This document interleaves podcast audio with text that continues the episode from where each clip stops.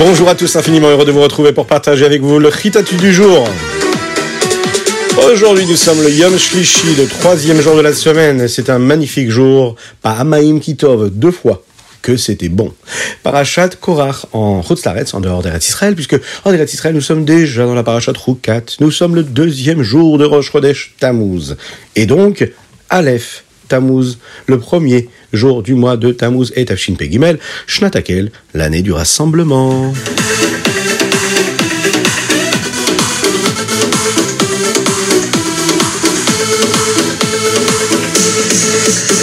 Et c'est parti, nous allons commencer par le Chumash. Aujourd'hui, nous sommes dans la paracha de Korach et dans le Shilishi, Akadosh Baruch dit à Moshe Rabbeinu que tous les Juifs devraient s'éloigner des tentes de Korach, de Datan et d'Aviram. Moshe va s'empresser de le faire. Il va essayer de convaincre Datan et Aviram de faire Teshuvah. Tout le monde s'est éloigné, montrant qu'ils se rendaient compte que Korach avait tort. Mais Datan et Aviram se sont tenus près de leur tente avec audace, pour montrer qu'ils pensaient avoir raison. C'est alors que Moshe leur dit, vous savez, vous allez voir, ces gens-là vont mourir. Alors vous saurez que Akadosh m'a demandé d'être en charge des Juifs. Je n'ai pas choisi de m'occuper des bénis Israël. Là, malheureusement, le sol s'est ouvert et Korach, Datan et Aviram, avec toute leur famille et toutes leurs affaires, tout ce qu'ils possédaient, ont été aspirés dans le sol. Mais il y a eu un miracle. Ce miracle, c'est les fils de Korach qui, eux, ont fait échouva. Alors Hachem les a sauvés et il les a fait ressortir de terre un petit peu plus tard. Tous les bénis Israël ont entendu crier, ils ont eu très très peur. Et Akadosh a envoyé un feu qui a brûlé tous ceux qui ont voulu apporter les kétorettes, parce qu'elles voulaient aussi créer des problèmes. Depuis qu'ils avaient apporté les kétorettes à Hachem, eh bien, les cuillères qu'ils utilisaient pour les kétorettes étaient maintenant sacrées. Et elles devaient être utilisées pour quelque chose de gdusha, de saint. Alors, Elazar Cohen les a fait fondre en cuivre pour recouvrir le misbéach avec. Cela rappellera ensuite au Béné Israël de ne jamais agir comme Korach et comme toute son assemblée. Le lendemain, les Béné Israël se sont plaints. Ils se sont plaints à Moshe et à Aaron, comme d'habitude, parce qu'ils ont tué ces Béné Israël leur faisant apporter bah, des ktorettes, des ktorettes qui étaient interdites à être apportées. Et là encore une fois, Kadosh Baruch va envoyer son nuage sur le Mishkan avec un nouveau message très très très très important que nous allons découvrir Bezrat Hashem demain.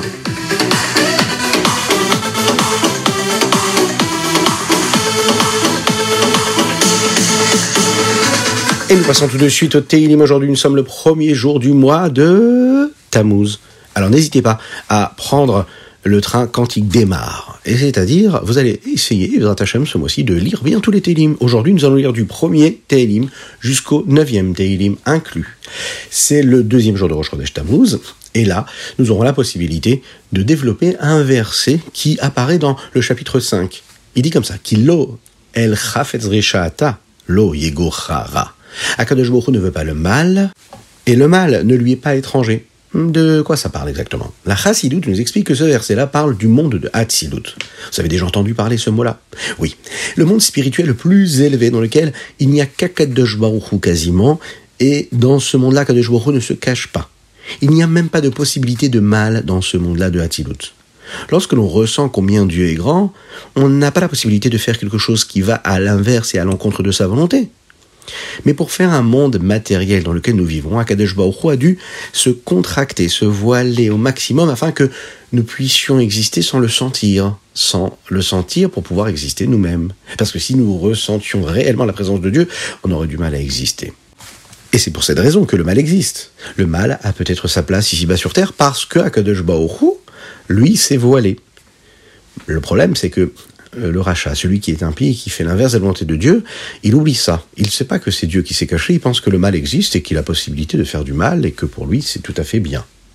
La majorité des âmes, elles ont besoin de descendre d'un niveau spirituel dans lequel Akadosh Baruch a été très élevé, il s'est caché petit à petit jusqu'à ce que nos neshamot, nos âmes, à toutes et tous, ont pu être créées afin de pouvoir exister sans ressentir trop cette présence d'Hachem. C'est-à-dire, comme nous l'avons dit, qu'Akadosh Baruch se voile pour nous permettre d'exister et à nous ensuite d'aller chercher cette présence de Dieu, de le dévoiler.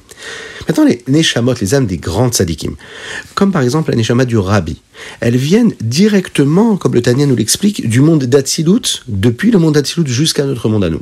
Alors ces Neshamot, elles, elles peuvent ressentir la présence et l'essence d'Akadosh ou de Dieu, même sans qu'il soit voilé, et même quand il se voile, ils voient, ils les constatent, ils perçoivent l'essence même de Dieu telle qu'elle apparaît dans le monde d'Atsilut.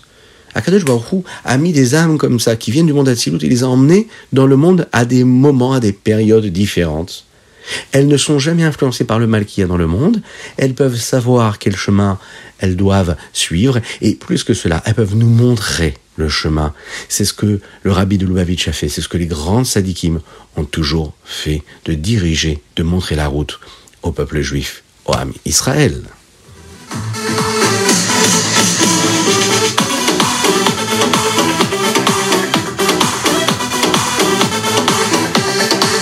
Et nous passons tout de suite au Tania. Aujourd'hui, nous sommes le Aleph Tammuz Shanap Shuta, et nous sommes au dixième chapitre de Shahar Ve'emuna.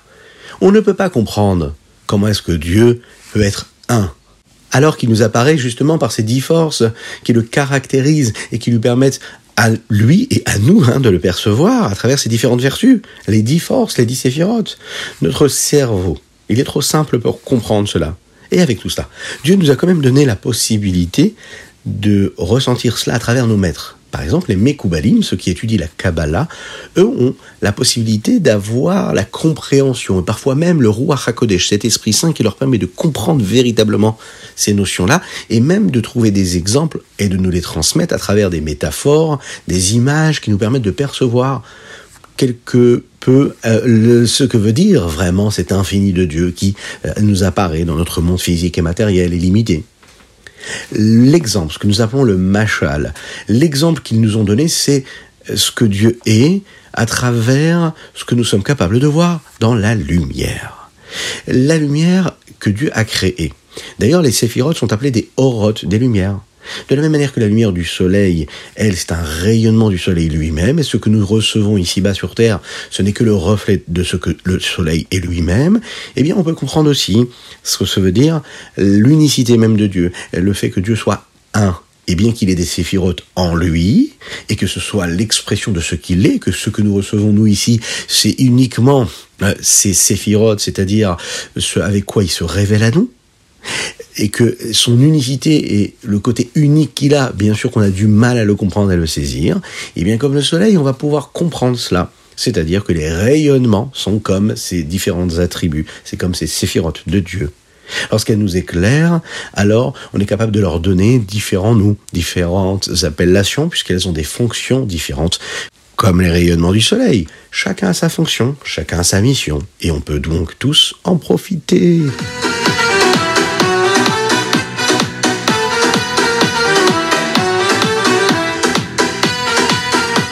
Et nous passons au Ayom Yom aujourd'hui, le premier jour du mois de Tammuz. Est-ce que vous savez étudier la Torah? Est-ce que vous êtes déjà assis pour étudier? Oui. Et vous avez vu que c'est pas si évident d'étudier la Torah. Imaginez étudier la Torah pendant des heures. Eh bien, il faut faire Messirut Nefesh. Messirut Nefesh, ça veut dire il faut parfois donner sa vie pour étudier la Torah.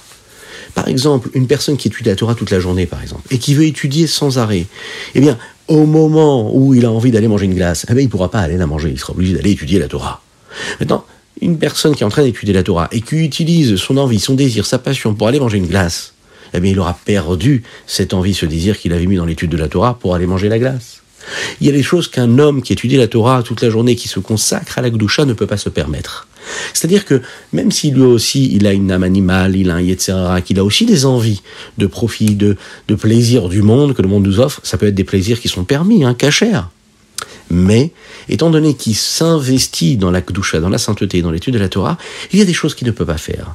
Il ne peut pas mettre sous son emballement et tout son plaisir et utiliser le goût qu'il a pour l'étude de la Torah dans autre chose. S'il utilise cette vitalité dans des choses matérielles et physiques, eh bien, il va perdre cette vitalité-là qu'il aurait dû mettre dans l'étude de la Torah. C'est ce que nous appelons Messirut Nefesh, donner sa vie. J'aurais bien aimé profiter de quelque chose de physique, de matériel, d'un plaisir, ou comme on pourrait dire aujourd'hui, d'un kiff. Eh bien, on va se garder de ce kiff-là, ou de ce profit, ou de ce plaisir-là, pour le mettre dans quelque chose de sain, de pur, de kadosh, l'étude de la Torah ou la pratique des mitzvot. En effet, on fait Messiot Nefesh pour étudier la Torah.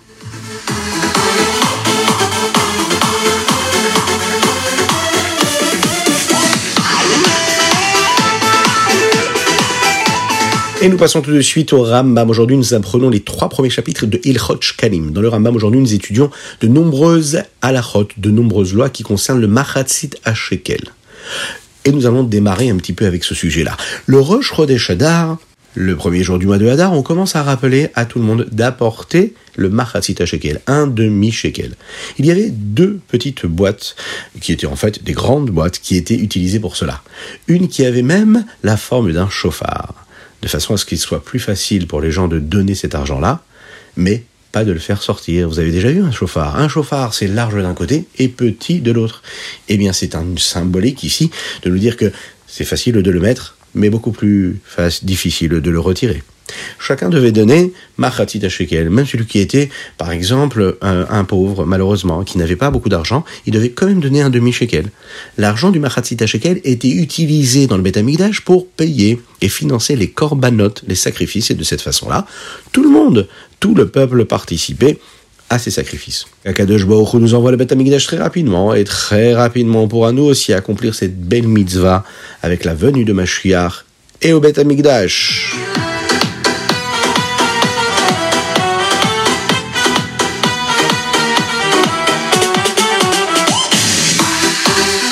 Et voilà, c'était le Ritat du jour. On a un petit mot quand même, parce que vous savez que dans deux jours, c'est Gimel Tammuz, et il faut se préparer à cette date si particulière. Moshe Rabbeinu, vous savez, il a vraiment eu envie de rentrer en Eretz Israël. Oui, il voulait vraiment rentrer en Eretz Israël, mais il n'a pas pu rentrer en Eretz Israël. Akadosh Baruch lui dit, ça n'est pas le moment. Tu as besoin de rester avec les bénis Israël, dans cet endroit où ils sont, et tu dois les diriger encore. En fait, Moshe Rabbeinu, c'était le rabbi du peuple juif bien que lui voulait rentrer, il fallait qu'il reste avec son peuple. Le rabbi de Lubavitch nous dit que c'est ce qui s'est passé avec tous les grands maîtres du chassidisme et les grands rébéim. La meilleure chose qui soit pour un homme, c'est bien sûr d'être en Eretz Israël, jusqu'à la venue de Mashiach.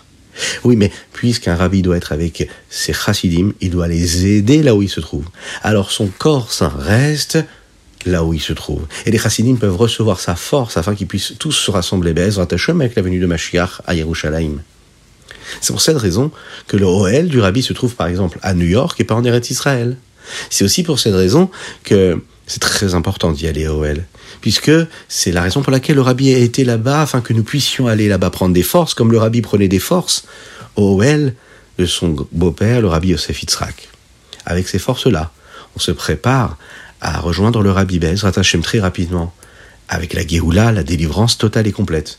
Qu'Hachem fasse que cela puisse se passer le plus rapidement possible. Ensemble, nous irons chanter, nous irons danser avec tout l'âme Israël qui sera réuni à Yerushalayim, à.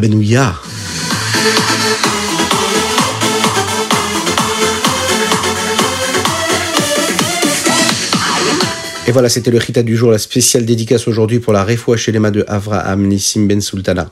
Vous aussi, envoyez rapidement vos dates d'anniversaire pour souhaiter un grand Mazal Tov.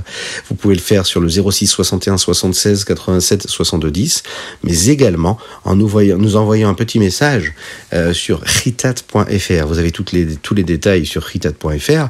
Vous pouvez nous soutenir. Vous pouvez faire un petit don. D'ailleurs, c'est important de faire la tzedaka. Vous pouvez chanter en même temps. Une petite pièce dans la tzedaka. Et Mashiach arrivera. Et eh oui, si vous nous soutenez, eh bien on peut diffuser encore et toujours plus le Ritat. Et si on diffuse le Ritat, eh bien on diffuse de la Torah. Et si on diffuse encore de la Torah, eh bien c'est une promesse, hein, on nous l'a faite celle-là. Mashiach arrivera.